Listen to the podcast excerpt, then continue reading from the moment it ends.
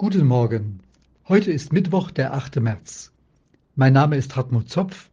Ich bin Vorsitzender des Mecklenburgischen Gemeinschaftsverbandes. In einem kleinen Dorf gab es eine Gruppe von Christen, die sich jede Woche traf. Sie lasen miteinander in der Bibel, beteten gemeinsam und halfen sich, wenn einer in Not war. Die anderen Leute im Dorf machten sich über sie lustig. Sie spotteten, das sind die Frommen, die denken, sie sind was Besonderes. Ihr Versammlungsraum befand sich etwas versteckt im Kellergeschoss eines großen Hauses. Um ihn besser zu finden, brachte man im Treppenhaus ein Schild mit Pfeil an.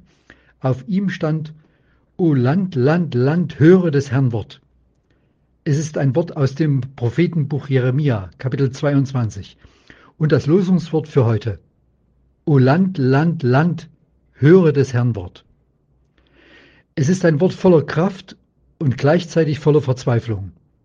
Mir kommt es vor wie der Last Call, der letzte Aufruf vor dem Abheben eines Fliegers auf einem Flugplatz. Letzter Aufruf für Flug A, B nach XY. Wir bitten die Passagiere Meyer und Schmidt umgehend zum Gate 32. Und dann das Ganze nochmal auf Englisch. Wer dann nicht unverzüglich am entsprechenden Ausgang ist, hat keine Chance mehr. Es ist vorbei. O Land, Land, Land, höre des Herrn Wort. An keiner Stelle der Bibel wird dieser Ruf so dramatisch wiederholt.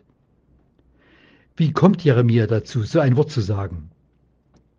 Seit fast 30 Jahren predigt er dem erwählten Volk das Wort des Herrn.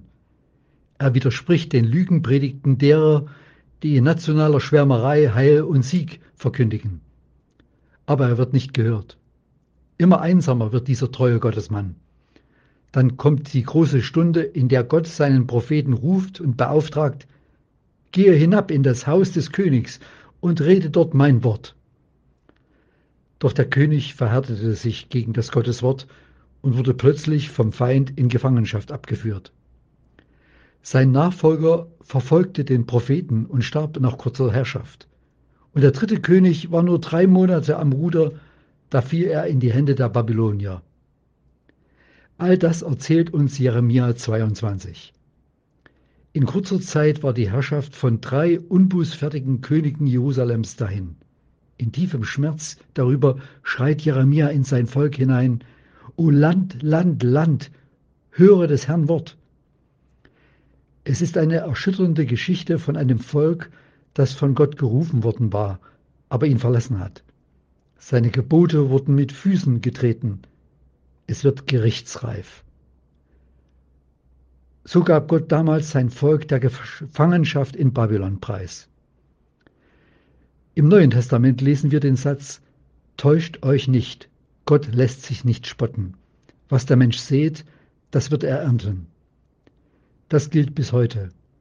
Gott lässt nicht mit sich spielen. Was wir sehen, das werden wir ernten. Wer nicht hören will, der muss fühlen. Und wer nicht auf Gott hören will, der muss erfahren, was es für Not und Leid bringt, ihn links liegen zu lassen. Vielleicht gibt es in Ihrem Dorf oder Ihrer Stadt auch so eine Gruppe von Menschen, wie ich sie am Anfang beschrieben habe. Leute, die auf das Wort Gottes hören, die gemeinsam beten und Jesus folgen.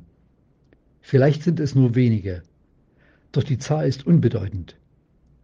Entscheidend ist einzig und allein, ob Menschen auf Gottes Wort hören und ihm gehorchen wollen.